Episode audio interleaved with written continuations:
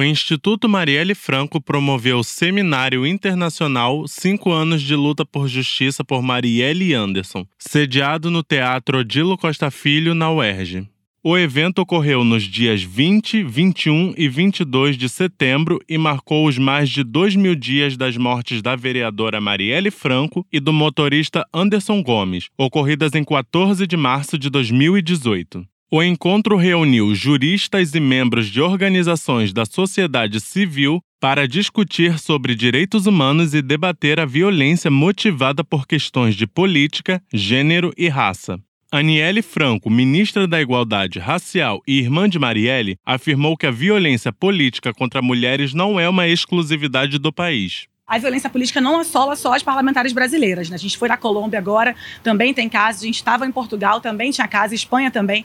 Então, essa é uma maneira que eles encontram de cada vez mais tirar as mulheres desses lugares de protagonismo, principalmente na política, onde insistem em dizer que não é pra gente, mas que a gente tem chegado cada vez mais. Então, a violência política tem que ser combatida imediatamente e eu espero que a gente tenha aí leis né, é, mais firmes contra isso. A mesa de abertura do seminário teve a presença dos familiares das vítimas. Antônio Neto, pai de Marielle, destacou a violência policial nas comunidades, alegando que muitas crianças e jovens não chegam aos 38 anos, idade na qual a vereadora foi morta.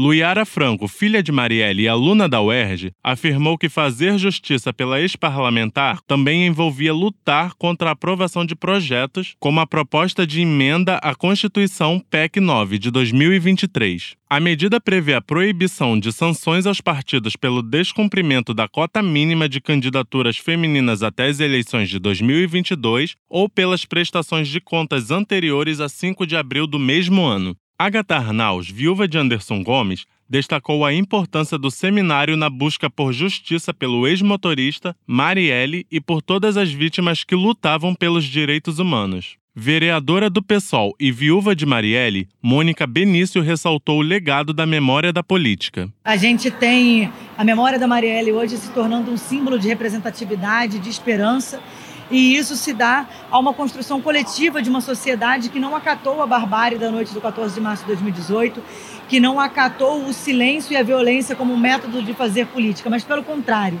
né, de uma maneira coletiva, transformou a imagem da Marielle nesse símbolo de resistência, de inspiração, de luta e que é dessa luta que Marielle encarnava no seu corpo, na sua trajetória. No último dia do evento, houve a inauguração de uma placa com o rosto de Marielle na concha acústica. Cláudia Gonçalves, reitora em exercício da UERJ, destacou a importância do evento para a universidade. É uma importância incomensurável.